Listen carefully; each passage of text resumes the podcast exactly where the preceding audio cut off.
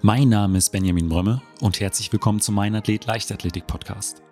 Kein Leichtathletik-Wettkampf läuft ohne Sie und deswegen wurde es einfach Zeit, dass ich auch endlich mal einen Kampfrichter vor das Mikrofon hole. Deshalb ist mein heutiger Gast Markus Schröder. Er ist Kampfrichter aus Berlin. Wir haben uns unter anderem über spannende Entscheidungen von großen Leichtathletik-Events und natürlich über eure Fragen, die ihr mir über Instagram geschickt habt, unterhalten.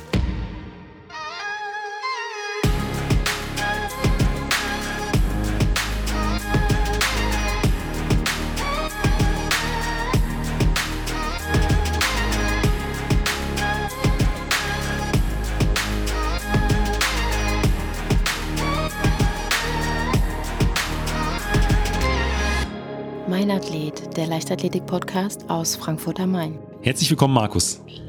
Hallo. Markus, meine erste Frage ist ja eigentlich immer, wie bist du eigentlich zur Leichtathletik gekommen? Ja, also ich bin eigentlich ein totales Fernsehkind gewesen. Ähm, habe als Kind aber immer schon verschiedene Sportevents ähm, mir angeschaut im Fernsehen. Und ähm, ja, 2003 habe ich so noch direkt vor Augen, ähm, wie Ingo Schulz äh, gelaufen ist, die 400 Meter. Und ähm, Poschmann damals gesagt hat, Deutschland fehlt der Nachwuchs. Und so naiv, wie ich damals war und relativ sportlich in der Schule, äh, habe ich mir gedacht, okay, naja, wäre schon geil, wenn man halt so der Nachwuchs sein könnte. Und habe mir dann praktisch einen Leichtathletikverein in meiner damaligen Umgebung gesucht und ähm, ja, habe dann selber den Weg dann praktisch dahin gefunden. Und dann direkt mit dem Plan auf die 400 Meter zu gehen, oder? so, so lustig das jetzt wahrscheinlich auch für meinen allerersten Trainer klingen wird, ich wollte eigentlich immer Richtung Hochsprung gehen. Es stellt sich aber schnell heraus, dass ich dafür absolut kein Talent hatte. Und ja, im Endeffekt dann über dem Block, äh, die Blockwettkämpfe Sprint Sprung, bin ich dann äh, bei, den, bei der Langhürde gelandet. Okay, also 400 Meter Hürden bist du dann tatsächlich äh, dann oder hast du dann tatsächlich trainiert? Genau. Dann äh, ja, könnte ich mir auch vorstellen, dass äh, die Olympischen Spiele jetzt in Tokio für dich äh, wahrscheinlich das eine oder andere Highlight äh, parat hatten.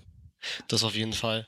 Das war auf jeden Fall sehr schön zu sehen, die Rennen. Ja, ja, definitiv. Aber ähm, wir sprechen ja heute miteinander, weil du äh, mittlerweile als Kampfrichter aktiv bist. Und da äh, wäre meine Frage, wie kam es denn eigentlich dazu, dass du dich dann irgendwann dazu entschieden hast, ja, ich, ich werde jetzt Kampfrichter? Also es war keine proaktive Entscheidung von mir, sondern ähm, ich war 2006 als ähm, Helfer von meiner damaligen Sportschule äh, beim Bundesfinale im Einsatz und mein damaliger Trainer war gleichzeitig schon im Kampfrichterwesen in Berlin ähm, eine angesehene Person und ähm, hat mich dann praktisch mal so in diese Helferrollen reingeschoben, ähm, die man dann also die ein bisschen mehr Verantwortung hatten.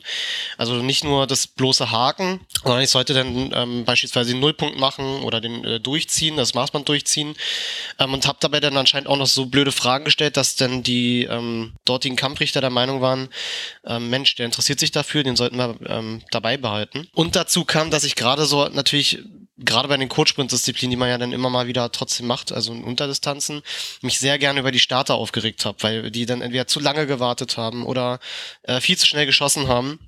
Und ja, im Großen und Ganzen ähm, war ich, habe ich mich dann im Herbst 2006 im, im äh, Kamprichter Grundlehrgang hier in Berlin wiedergefunden. Und ähm, ja, es führte dann auf einen, äh, zu einem sehr spannenden Weg, glaube ich. Ja, du hast angesprochen, äh, du selbst hast dich oder hast als äh, Kurzsprinter oder als Sprinter dann die, die Starter auch oder die Kampfrichter in so verschiedene Kategorien einsortiert. Derjenige schießt schneller, bei dem äh, muss man ein bisschen länger warten. Ging mir als Kurzsprinter tatsächlich auch so, dass man wusste, okay, äh, heute ähm, ist derjenige oder diejenige die Starterin. Ähm, da wartet man vielleicht mal doch noch ein bisschen länger im Startblock. Ja, also das gibt's also es gibt schon ähm, Starter, wo man halt weiß, okay, der ähm, schießt dann schon schnell, dann riskiert man dann auch dementsprechend ja beim Start oder kann dann mal wirklich ausprobieren, wenn es jetzt ja. kein ganz wichtiger Wettkampf ist. Ähm, aber es gab natürlich schon Starter, die auch überhaupt keinen Rhythmus drin haben. Was dazu führt, also welche Gründe das hat, das kann, da können wir glaube ich später nochmal drauf eingehen, weil nicht jeder Start ist gleich. Äh, manche Starter sind schwer zu lesen, sagen wir es mal so. Ja. Ne, man kann sich ja trotz, man stellt sich ja immer so ganz gerne äh, beim ersten Start äh, beim Wettbewerb ja mit hin und äh, probiert ja so als Athlet so ein Feeling zu kriegen, wie, wie der Startrhythmus ist. Ja. Also nicht, dass man jetzt anfängt zu zählen, das sollte man nie machen als Athlet, aber ähm, einfach so ein Feeling zu entwickeln und, und äh, ja, war dann bei mir nicht anders und dementsprechend ähm, habe ich mich da ganz gerne drüber aufgeregt. Aber wie läuft denn dann äh, tatsächlich die Ausbildung dazu ab? Ähm, in Berlin ist es ein Wochenendlehrgang. dass man dann äh, praktisch da so einen Theoriekurs besucht und dann hinten raus eine schriftliche Prüfung ablegt. Und da muss man halt eine bestimmte Punktzahl erreichen. Ähm, da gibt's, geht's erstmal grundlegend um die Grundregeln der Leichtathletik. Also jetzt ähm, nicht um spezielle Fallbeispiele, sondern wirklich in Anführungszeichen die kla klassklaren Schwarz- und Weiß-Dinge. Also äh, angefangen natürlich von, wie breit ist eine Bahn? ähm, in der Regel. Was, wie ist der generelle Startablauf? Ähm, was führt zu einem gültigen Versuch in, in der Technik? Äh, was, was sind ungültige Versuche, die in der Regel aber immer schon häufig auftreten. Besondere Fallbeispiele gibt's, äh, kommen dann in späteren Lehrgängen ran, Fortbildung.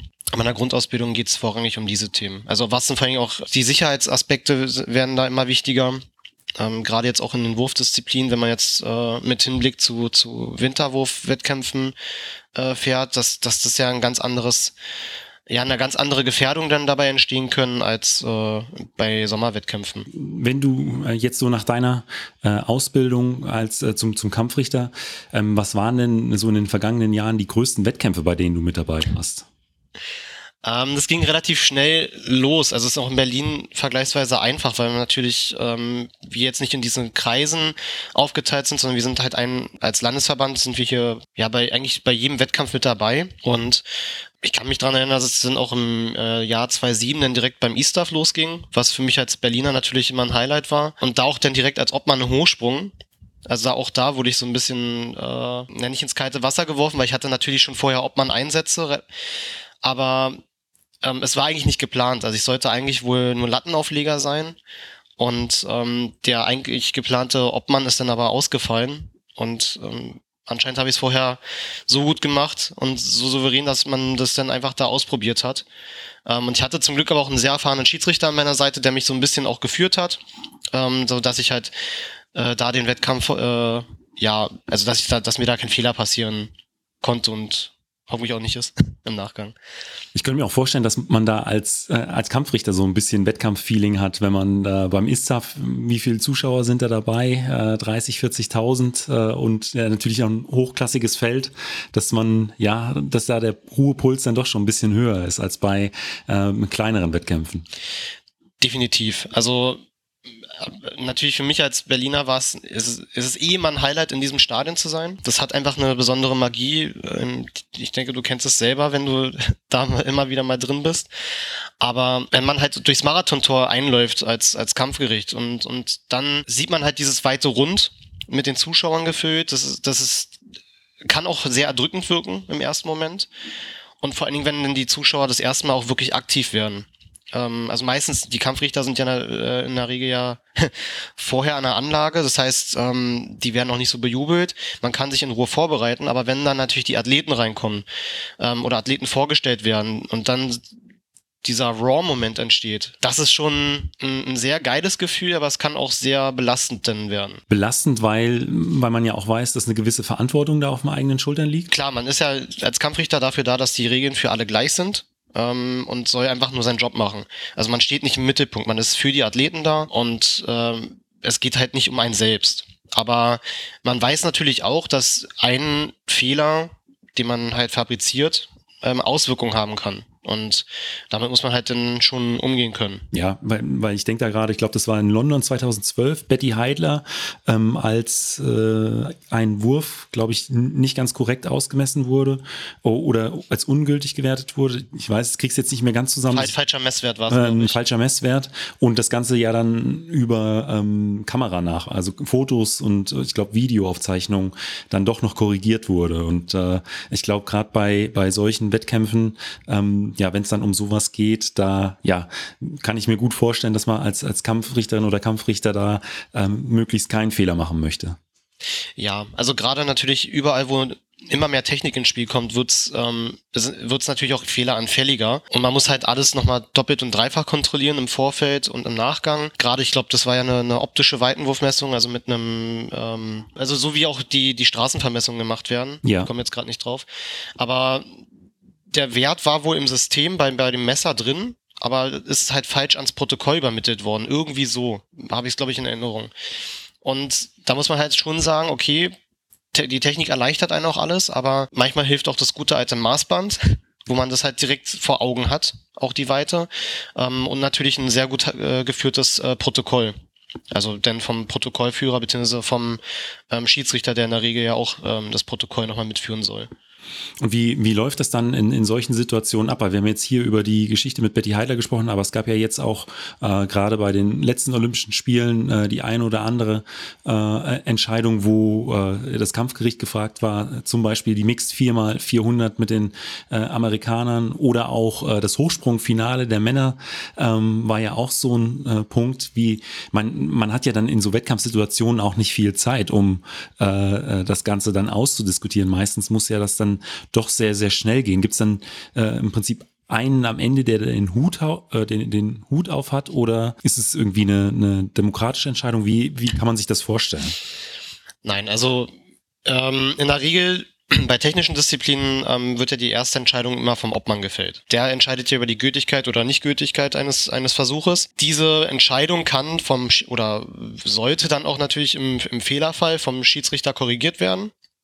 Also die Leichtathletik ist da sehr hierarchisch aufgestellt, mit ganz klaren Funktionen, die jeder einz der die äh, jede einzelne Person da einnehmen soll. Im Lauf ist es aber noch schwieriger, weil anders als bei einem technischen Wettbewerb, wo man halt auch mal ein bisschen also die Zeit zwischen den Versuchen noch nutzen kann, um dann vielleicht schon einen Fehler zu finden und schnell zu korrigieren, ist es nun mal so, ein Lauf, wenn der passiert ist und der, der Bahnrichter trifft, hebt die Fahne, weil er sieht ein Bahnvergehen, also jemand ist auf die Linie getreten oder zieht sein Nachziehbein unter der äh, Hürden, unter Hürdenniveau durch, ähm, dann ist es erstmal eine Entscheidung. Die trägt er weiter und ähm, die wird dann vom Schiedsrichter gefällt.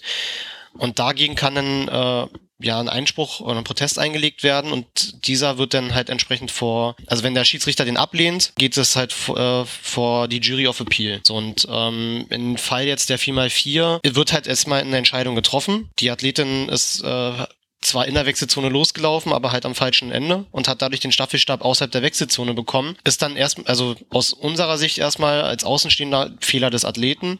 Aber wenn es natürlich dazu geführt hat, dass die Athletin falsch hingestellt worden ist durch den Kampfrichter, dann ist es, ähm, dann zählt die ähm, Fehlerkette.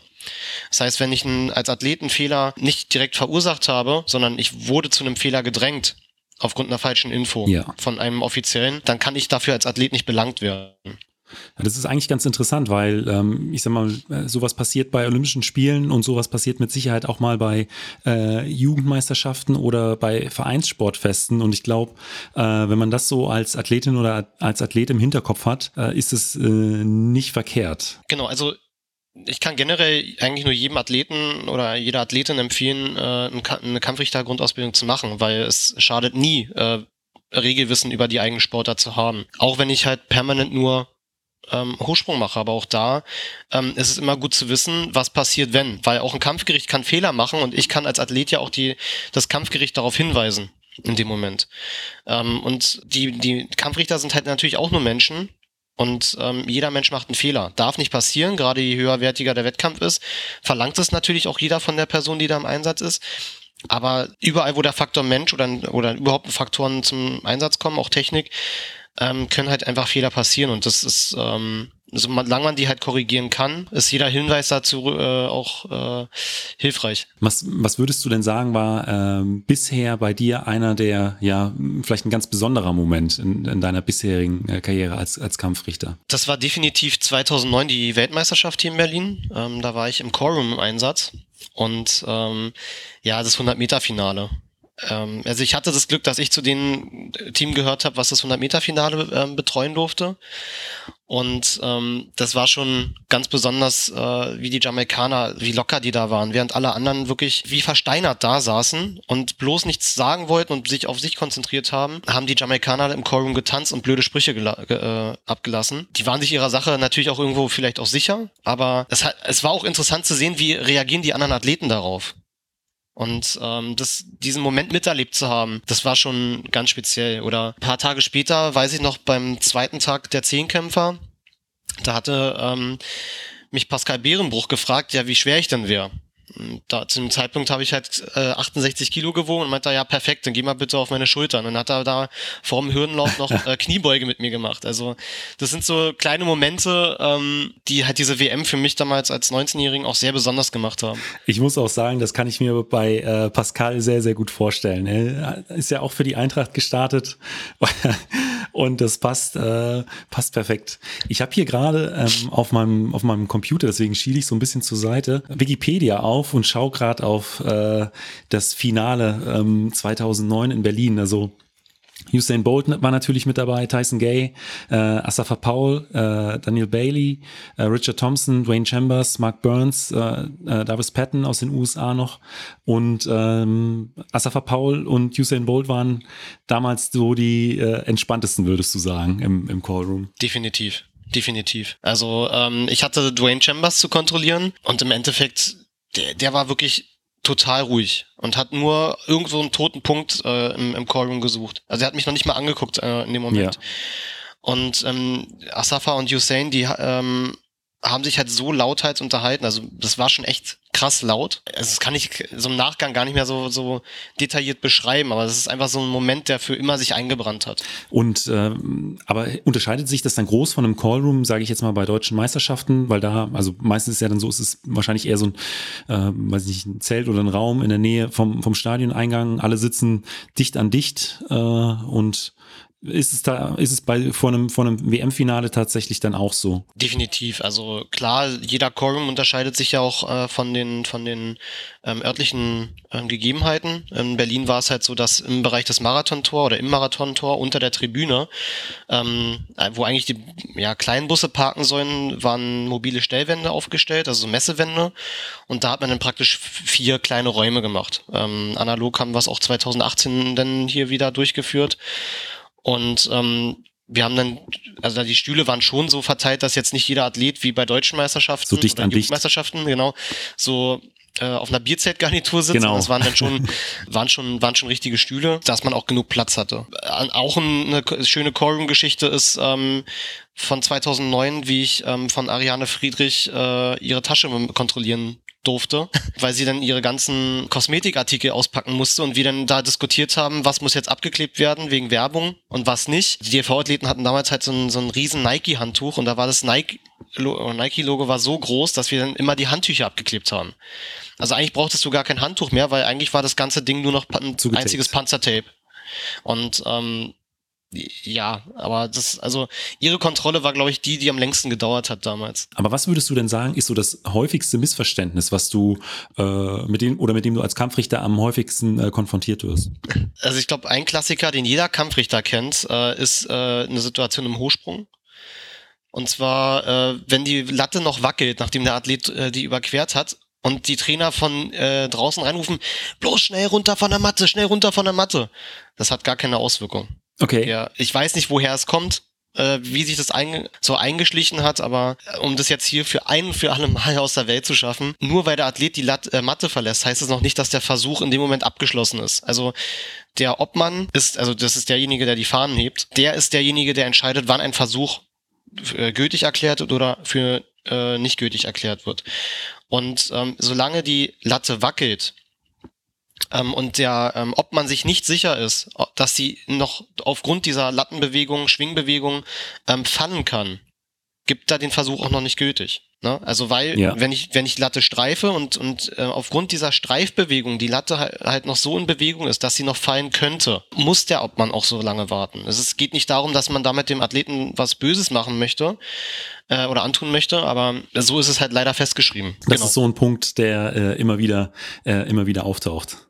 Ja, oder gerade beim 100-Meter-Start oder generell beim Start vom Sprint, wann denn jetzt überhaupt ein Fehlstart jetzt war. Also ist ein, Zuck, ein Zucker, ist es jetzt schon ein Fehlstart oder nicht? Das sind so die Klassiker, wo man auch ganz gerne dann nochmal mit dem einen oder anderen Athleten oder Trainer auch ähm, Diskussionen führen muss. Wie ist es denn da äh, tatsächlich? Also wenn man, man sitzt im Block, ähm, ja, zuckt tatsächlich nur so leicht, aber, aber drückt sich nicht ab.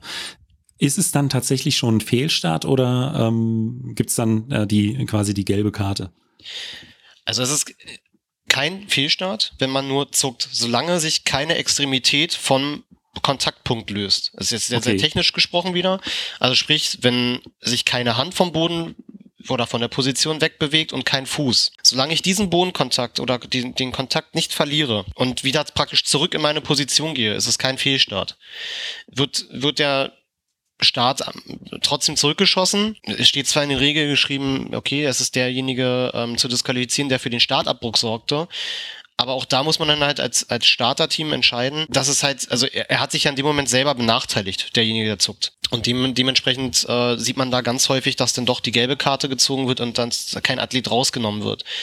Ähm, das wird natürlich umso schwieriger, sobald ein Startablauf-Informationssystem im Einsatz ist oder früher auch Fehlstartkontrolle genannt. Das würde jetzt aber auch wieder ein bisschen zu, zu detailliert werden. Also da empfehle ich jedem Starterlehrgang zu machen. Ich glaube, ähm, zwei Sachen, die auch öfter mal angesprochen werden, sind äh, beim, beim 100-Meter-Sprint, wenn man äh, auf der Geraden seine Bahn verlässt, was ja auch mal passieren kann, und dass man äh, in der Kurve die Bahn nicht innen verlässt, sondern außen. Also wenn, wenn ich innen auf die Linie trete, ist es ja klar, aber ähm, wenn ich einen größeren Kurvenradius in Kauf nehme, wie sieht's denn bei diesen beiden äh, Punkten aus? Das erste Beispiel, ähm, 100 Meter Sprint gerade, fällt mir immer Michael Pohl ein. Liebe Grüße an ihn. Aber er ist ja nun wirklich dafür bekannt, dass er dann doch, äh, doch mal halb auf der Nebenbahn ins Ziel kommt. In der Tat ist es da so, wenn ich halt auf der Sprintgeraden äh, die, die Bahn verlasse, ist es erstmal per, per, ähm, kein Disqualifikationsgrund, solange ich dabei kein behinder. Ähm, ist natürlich beim 100-Meter-Lauf eher gegeben, ähm, weil man da ja ein engeres Feld erwartet. Also da kann es dann schon sein, dass wenn ich jetzt auf die Nebenbahn komme und aufgrund, ja, natürlich dann schwingender Arme, ich den anderen am Fortlaufen hinder. Also verhindern heißt jetzt nicht, dass ich jetzt stehen bleiben muss, aber ähm, ich auf jeden Fall meine eigene Technik dann nicht mal so zur, ähm, ja, zur Geltung bringen kann und dementsprechend nicht schnell laufen kann, ja, dann ist natürlich der Verursacher zu disqualifizieren. Und das war, glaube ich, auch 2009 hier in Berlin eine riesenlange Diskussion ähm, beim 100-Meter-Finale, also bei den deutschen Meisterschaften, wo es, glaube ich, ähm, Michi auch passiert ist. Trotzdem ist es halt nicht automatisch ein Disqualifikationsgrund. In der Kurve ist es ein bisschen anders. Ähm, generell ist, heißt es vom, vom Regelwerk, die innere Linie gehört nicht zu meiner Laufbahn.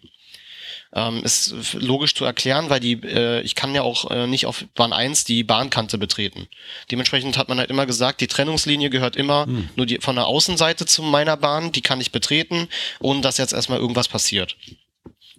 Wenn es jetzt so äh, wie in deinem ähm, Beispiel geschildert ist, ähm, ich gerade bei vieler Türen, ähm, weil man dann halt vielleicht vom Abstand nicht ganz so hinkommt, ähm, sieht man schon manchmal ja Leu ähm, Athleten ein bisschen weiter ausholen oder leicht ausholen und dann würden sie diese Linie betreten ähm, oder auch übertreten, meinetwegen nach der Hürde. Und das ist halt in dem Moment auch erstmal kein Disqualifikationsgrund, weil nach außen hin kann, kann ich so viel machen, wie ich will. Ähm, nur sobald ich halt jemanden behinder, also ähm, im Weg stehe, dann ist es natürlich schon ein Disqualifikationsgrund. Aber jetzt, um ganz plakativ ein Beispiel zu nennen, wenn jetzt ähm, ein 400-Meter-Läufer auf Bahn 1 startet und die erste Kurve bis auf Bahn 8 rausläuft und dann wieder auf Bahn 1 ins, äh, ja, ins Ziel kommt, dann ist es halt sein Problem, weil er ist erstmal mehr gelaufen. Ja. Sind dann wahrscheinlich eher so ja, 440 Meter oder äh, irgend sowas in der, in der Richtung. Ja. Dann ähm, hatte ich ja jetzt schon einige Fragen zu äh, den verschiedensten Entscheidungen, die man äh, eventuell treffen muss. Ähm, ich habe aber heute auch bei Instagram dazu aufgerufen, ähm, mir Fragen zuzuschicken. Und da kamen auch ein paar zusammen. Ähm, da würde ich vorschlagen, da gehen wir jetzt drauf ein. Fangen wir an mit äh, einer ersten Frage auch zum Sprint, äh, zu, äh, zum Staffelwechsel. Also hier fragt RBG, ähm, wie sind die genauen Regeln beim Staffelwechseln in den neuen Zonen? Ja, es gab ähm, vor boah, drei oder vier Jahren, jetzt nicht auf die Jahreszahl festlegen bitte, ähm, gab es eine Veränderung in den Wechselzonen. Und zwar beim 4x100 Meter Lauf ähm, war es ja vorher so, dass man äh, eine 20 Meter Wechselzone hatte plus 10 Meter Anlauf. Also den klassischen Vorwechselraum. Das war so eine kleine rote Markierung. Diese, dieser Vorwechselraum ist jetzt weggefallen und dafür wurde aber die Wechselzone verlängert. Das heißt, man hat jetzt hier sogar mehr Platz eigentlich, um den Wechsel durchzuführen, aber der, der Anlauf ist halt, ähm, zählt jetzt halt praktisch äh, oder muss halt in der, in der Wechselzone passieren. Also man startet jetzt in der Wechselzone und in der Wechselzone muss man auch den äh, Staffelstab äh, übernommen bzw. übergeben haben. Genau. Ähm, ist auch ein ganz wichtiger Punkt, den du jetzt gerade ansprichst. Es zählt halt die Übergabe. Also ähm, gerade so bei knappen Entscheidungen, wenn man sagt, der Wechsel ist überlaufen, ähm, es ist äh, dann in dem Moment echt immer entscheidend, wo der Wechsel, äh, also wo der, die Übergabe abgeschlossen wurde. Deswegen sieht man auch ganz häufig bei größeren Veranstaltungen die Trainer immer mit einer Kamera in den neuralgischen Punkten, also Ende Wechselzone stehen, weil sie halt diesen Fall absichern wollen. Ja. Eine Frage von, äh, vom, von Krass Olf. Fehlstartregel in der Jugend. Gibt es da Unterschiede zu den Aktiven? Ähm, nein, also wer mir ist mir jetzt gerade nicht bekannt, dass es jetzt irgendwie da nochmal eine Regeländerung gab. Die ist jetzt seit Jahren ähm, gleich, dass halt der erste Fehlstart zur Disqualifikation führt. Ähm, Ausnahme ist natürlich der, der Mehrkampf. Da ist ähm, da, auch da gab es eine, eine Regelverschärfung damals äh, im Zuge der Anpassung jetzt für den für den ähm, Einzelwettbewerb. Aber ähm, für die Jugend selber äh, gibt es da keine keine Regelanpassung äh, mehr. Also es ist halt wirklich leider ähm, die knallharte Regelung. Das heißt, wer jetzt gerade aus der Kinderleichtathletik kommt, ähm, der wird halt äh, ja sofort mit der ähm, harten Fehlstartregel ähm, konfrontiert. Athletic DK Travel hat uns gefragt, also ich habe gesehen, dass eine Kugelstoßerin die Kugel nochmals angelegt hat und dann aufhob, schon in der Startposition am hinteren Teil des Ringes. Ähm, außerdem neigt eine deutsche Kugelstoßerin dazu, bei Beginn des Stoßes mit der Hand den Boden zu berühren als Startbewegung. Bedeutet das schon einen ungültigen Versuch? Erstmal, der Versuch muss aus einer ähm, ruhigen Position erfolgen. Also das heißt, es muss eine Art Ruhemoment geben, wo ich äh, als Athlet im Ring stehe und dann halt äh, ja ähm, dann mit der Drehbewegung oder mit der mit der Gleitbewegung ähm, anfange. Äh, in dem Fall ist es halt wirklich so, äh, wenn ich jetzt beim Angleiten mich nochmal vorbeuge, also diese Standwagenposition, jetzt übertrieben gesagt, ist ja gehockt, ähm, und dabei dann den Boden berühre, ähm, und damit aber jetzt erstmal nur mich kurz stabilisiere, dann die Hand wegnehme und dann angleite. Ähm, wir, ist es für mich jetzt irrelevant, weil der Versuch nicht außerhalb, also in dem Moment nicht außerhalb des Ring, Rings begonnen wurde. Anders wäre es jetzt, wenn der Athlet oder die Athletin sich vorbeugt, antippt und direkt losgeht oder losgleitet. Weil dann ist es halt keine, also dann habe ich ja auch keinen Anhaltspunkt zu sagen, okay, da war jetzt ähm, eine Ruheposition, sondern ähm, ich habe ja dann schon die, die, den möglichen Beschleunigungsweg äh, verlängert. Ne? Und äh, dementsprechend, äh, ja, muss halt ja, ob man denn dementsprechend das gut ja. beobachten. Dann eine weitere Frage, da sind wir schon so ein bisschen eben drauf eingegangen von ähm, 82 Colorful. Ähm, Einschätzung zu äh, den USA bei den 4x400 Metern äh, Mixed in Tokio. Äh, haben wir ja, glaube ich, äh, vorhin schon im Prinzip alles zugesagt. Ja, also gut, eine Einschätzung ist halt, also an sich, der Regelverstoß ist klar. Ähm, Wenn es halt wirklich so war, ähm, dass halt ein, ein, Kampfrichter oder eine Kampfrichterin da den Fehler gemacht ha, äh, hat und die Athletin falsch positioniert hat, ähm, dann ist es halt klar, äh, in dem Moment nicht der Athlet zu belangen. Ähm, es ist trotzdem natürlich schon jetzt, jetzt spreche ich mal als Athlet und nicht als Kampfrichter. Es ist schon sehr komisch, dass äh, sieben andere Athleten im gleichen Lauf in derselben Position das hinbekommen und ähm, ich in dem Moment nicht. Ähm, und da klar, eine gewisse Aufregung gehört auch bei jedem Athleten dazu. Und es ist immer, ähm, das ist halt so ein Fingerspitzengefühl, was man dann auch als ents jeweiliger Entscheider ähm, entwickeln muss. Ähm, aber klar, es ist schon, ich glaube, man hat da ja eine sehr harmonische Lösung dann für auch für die deutsche Staffel ähm, gefunden mit mit der neunten ja. äh, neunten Startposition. Ähm, und ja, dementsprechend muss man jetzt die Entscheidung so hinnehmen. Aber es ist schon äh, was, wo man auch mal ein bisschen drüber diskutieren kann.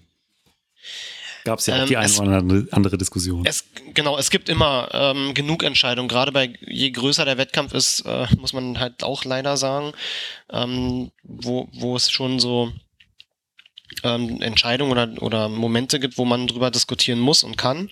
Oder kann und muss, eher in der Reihenfolge. Aber es bleibt halt nicht aus es, sind, es ist halt nun mal, bei je größer der Wettkampf ist, umso mehr Kameras sind auf, auf die, diese Momente auch gerichtet. Ähm, aber die hat man auch in dem Moment nicht als, als äh, Kampfrichter. Also dementsprechend äh, ist es ja, für uns als Zuschauer sehr schön, weil man dann wie ähnlich wie beim Fußball halt diese Stammtischdiskussion führen kann. Aber dem, also für den Kampfrichter selber ist es natürlich auch sehr unangenehm. Ja, das äh, könnte ich mir vorstellen, dass das dann das eine oder andere Mal doch ein bisschen stressig wird. Ja, definitiv. Dann fragt äh, Danny ähm, oder schreibt, am Startblock wurde mir verboten, meinen Zopf nachzuziehen. Ist es erlaubt oder nicht? Also wenn der Starter schon auf die Plätze sagt, dann ist in dem Moment äh, technisch gesehen der, also regeltechnisch gesehen, der Startvorgang im ab oder am Ablaufen. Und das heißt dann, soll ich mich halt nur um den Start kümmern.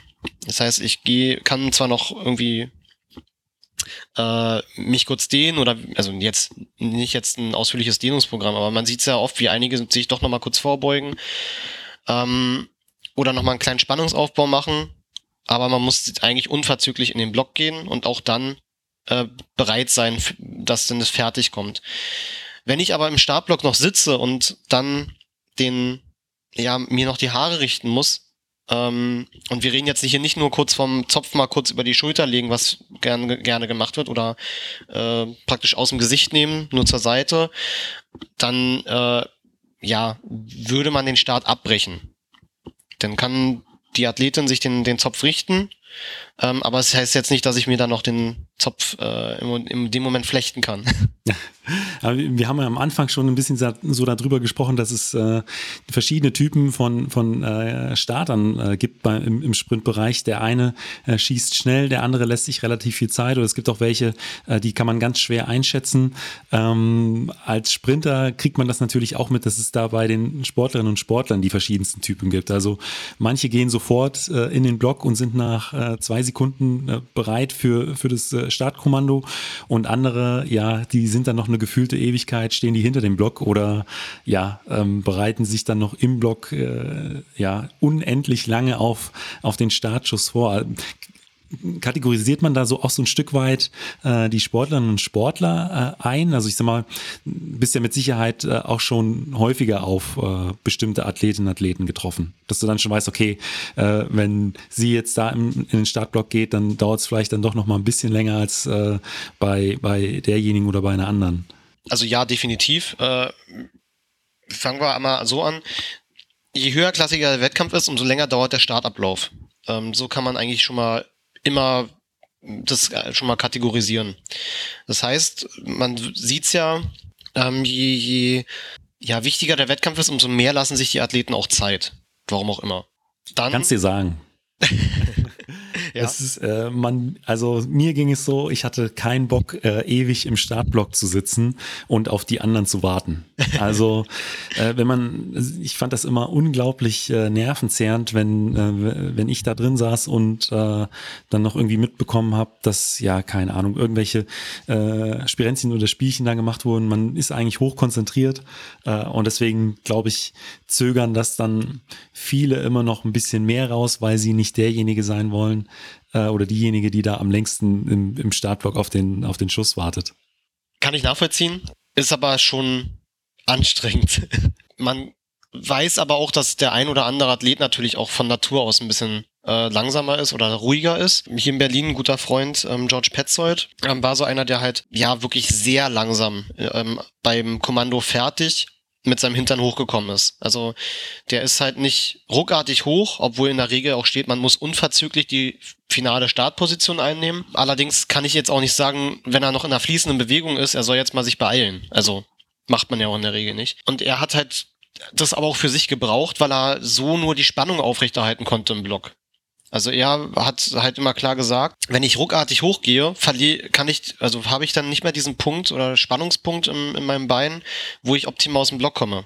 Und dementsprechend hat er ähm, lieber langsam diesen, äh, ja, sich in die, in die Fertigposition bewegt, ähm, aber konnte nur so die Spannung halten. Aber darauf kann man sich dann auch schon als ähm, Starter dann einstellen, wenn man halt die Athleten kennt. Dann äh, würde ich vorschlagen, kommen wir zu den fünf Fragen, die ich jeden meiner Gäste stelle. Und da ist die erste immer, ähm, was war dein bisher äh, größter Wettkampf? Jetzt aus Wettkampfrichter-Sicht. Äh, ich glaube, da bist du vorhin so, schon so ein Stück weit drauf eingegangen. Ich könnte mir vorstellen, dass äh, es Berlin 2009 war.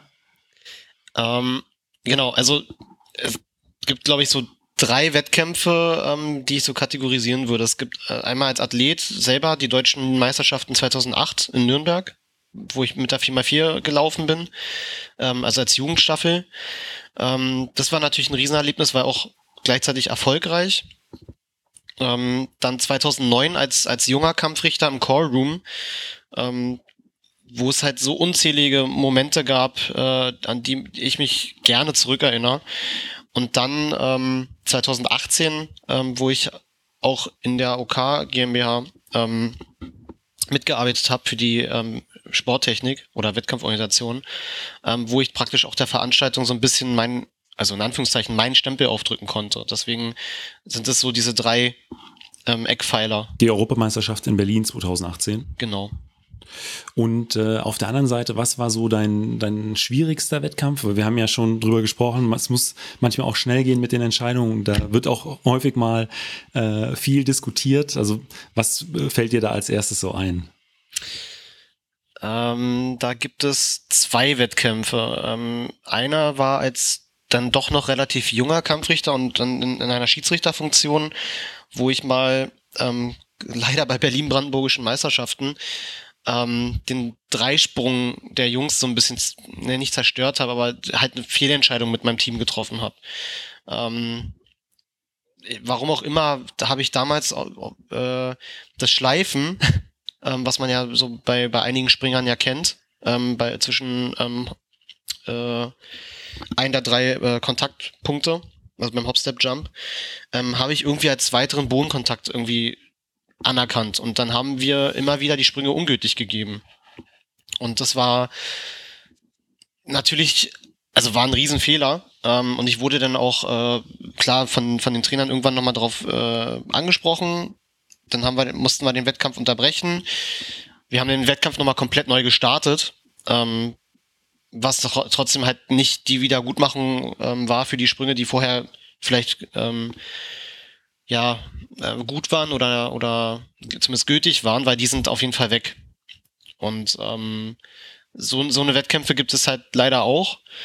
Äh, und dann ein besonders, ja, in Anführungszeichen unangenehmes äh, Gefühl äh, war es beim äh, Indoor E-Stuff. Äh, ich glaube 2014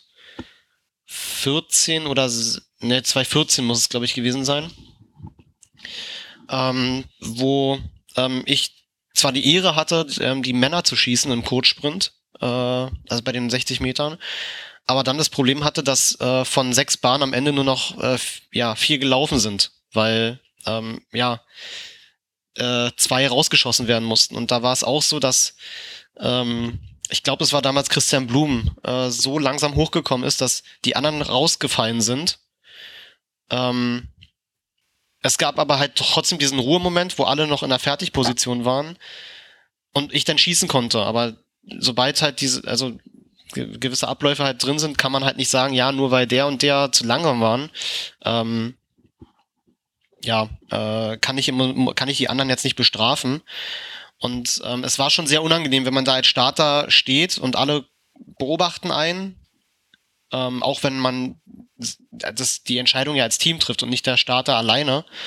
Ähm, ja, aber dann halt natürlich die Athleten da ähm, rausfallen. Und äh, ich glaube, es war auch noch ein Jahr, wo Julian Reus ganz gute Chancen hatte, das Ding dann äh, in Berlin zu gewinnen. Und es äh, fühlte sich dann so an, als wenn die 10.000, die da im, in, äh, in der Mercedes-Benz Arena äh, ja zuschauen, ähm, dann nur sauer auf dich sind. Das war war eine sehr harte Probe. Und äh, aus Athletensicht? Ähm, aus Athletensicht waren es leider die äh, deutschen Jugendmeisterschaften 2008 in Berlin. Ähm, die waren genau eine Woche ähm, nach den deutschen Männer-Frauen-Meisterschaften, die ja für mich als äh, Staffelteilnehmer sehr erfolgreich waren. Und ich weiß nicht, ob man dann im, im äh, Überschwang, äh, ja, Überschwang der Freude denn in der Woche zu nachlässig geworden ist. Ähm, aber irgendwie, weiß ich nicht. Ich habe also ich habe mich riesig drauf gefreut, im Olympiastadion laufen zu dürfen, weil es damals auch der Testlauf für die WM war. Und habe es mir aber anders vorgestellt, in der Heimatstadt denn seine deutschen Meisterschaften ähm, ja äh, zu bestreiten. Also ich, im Endeffekt, ich bin halt nicht so gut gelaufen und ähm, die ganze Familie war natürlich da, wo man sich, sich tierisch drauf gefreut hat und wenn man dann nicht die Leistung bringt, wie, wie erwünscht, dann ähm, war es schon ziemlich, ähm, ziemlich niederschmetterndes äh, Erlebnis. Ja, aber ich glaube, äh, auch sowas gehört äh, ja auch ein Stück weit leider zum Sport dazu. Äh, ja, definitiv. Also es macht ja auch den Sport aus. Ne? Also gerade aus solchen, solchen ähm, unschönen Niederlagen lernt man eigentlich dann doch am meisten, ähm, weil man dann doch irgendwie eine Einstellung nochmal wieder fürs nächste Jahr oder darauffolgende Jahr verändern will und kann. Und dementsprechend, äh, ja, war es eine ziemlich harte Lehre, aber ähm, eine, die halt nötig war. Und äh, nochmal rückblickend äh, auf, deine, auf deine Zeit als Athlet so im Training, was waren denn so ein Inhalte, auf die du dich ganz besonders gefreut hast? Ähm, boah, gab eigentlich mehrere, weil, weil das für, also es war so ein bisschen auch trainerabhängig, äh, weil wenn man halt verschiedene Trainer hatte, dann, dann lernt man ja auch so ein bisschen verschiedene Philosophien kennen. Aber äh, ich kann mich halt erinnern, bei, bei einem einen Trainer habe ich halt eher so Hürdendrills ähm, ziemlich gerne gemacht, weil mir die einfach viel, total Spaß gemacht haben. Ähm, also verschiedene Hürdenaufgaben einfach gestellt zu bekommen mit unterschiedlichen Abständen, unterschiedlichen ähm, Rhythmen. Das, das, das war genial bei, bei dem. Ähm, aber ich fand auch einfach mal Tempoläufe total geil. Also einfach, sich einfach nur auf die Bahn zu stellen und ähm, eine Zeit zu treffen. Ja. Das ähm, war auch, war, also war, ist zwar nicht jedermanns Sache, ähm, gerade je länger die Strecke dann auch werden. Also 500er musste ich jetzt nicht äh, jedes äh, Wochenende haben, aber so, ja, alles, was so zwischen 150 und 300 Metern waren, da, da hatte ich dann schon meinen Spaß dran. Und auf der anderen Seite, was waren so Trainingsinhalte, auf die hättest du verzichten können? Mm, ach, ganz ehrlich, Beweglichkeitsgeschichten. also äh, mit Yoga konnte man mich jagen. Das hat mir irgendwie überhaupt keinen Spaß gemacht. Ähm, und wenn es halt wirklich nur um reine, äh, so reine Ansteuerungsgeschichten äh, geht, also wo man dann einfach wirklich gefühlt eine Trainingseinheit nur an einer Hürde steht und nur irgendwelche einzelnen Ansteuerungen machen musste. Das war, es hat mir nicht so viel Spaß gemacht. Und meine letzte Frage ist immer, äh, was würdest du äh, jüngeren Athletinnen, Athleten oder auch deinem jüngeren Ich mit auf den Weg geben wollen? Gut, eins habe ich ja vorhin, also äh, jünger, also jüngeren Athleten würde ich auf jeden Fall empfehlen, Kampfrichter zu werden, weil jeder, also jeder Verein ist darüber dankbar, dass er eigene Kampfrichter hat oder auch der Verband dann in dem Fall. Ähm, und gerade in der heutigen Zeit wird es halt eh immer schwerer, äh, ehrenamtliche Helfer zu finden. Ähm, das ist äh, ganz klar. Ähm, aber auch sich vielleicht nicht nur ähm, auf eine Sache zu fokussieren. Also ähm, auch eine Trainerausbildung zu machen und dann halt irgendwo seinen, seinen Weg zu finden, was einem am liebsten liegt. Gerade wenn man halt selber nicht mehr aktiv ist irgendwann. Ähm, damit man einfach irgendwo doch dem Sport treu bleiben kann und äh, die jüngere Generation wird es einem auch äh, echt danken. Ähm, und das äh, ist schon eine, eine, sehr wichtige Sache, dass man das, ähm, glaube ich, nochmal ein ans Herz legt. Markus, vielen Dank für dieses Interview. Sehr gerne. Falls euch die Folge gefallen hat und ihr den Mein Athlet Leichtathletik Podcast unterstützen möchtet, gebt mir doch einfach eine Bewertung auf Apple Podcast, erzählt euren Freunden davon oder schreibt mir über Instagram oder per E-Mail. Vielen Dank und bis zum nächsten Mal.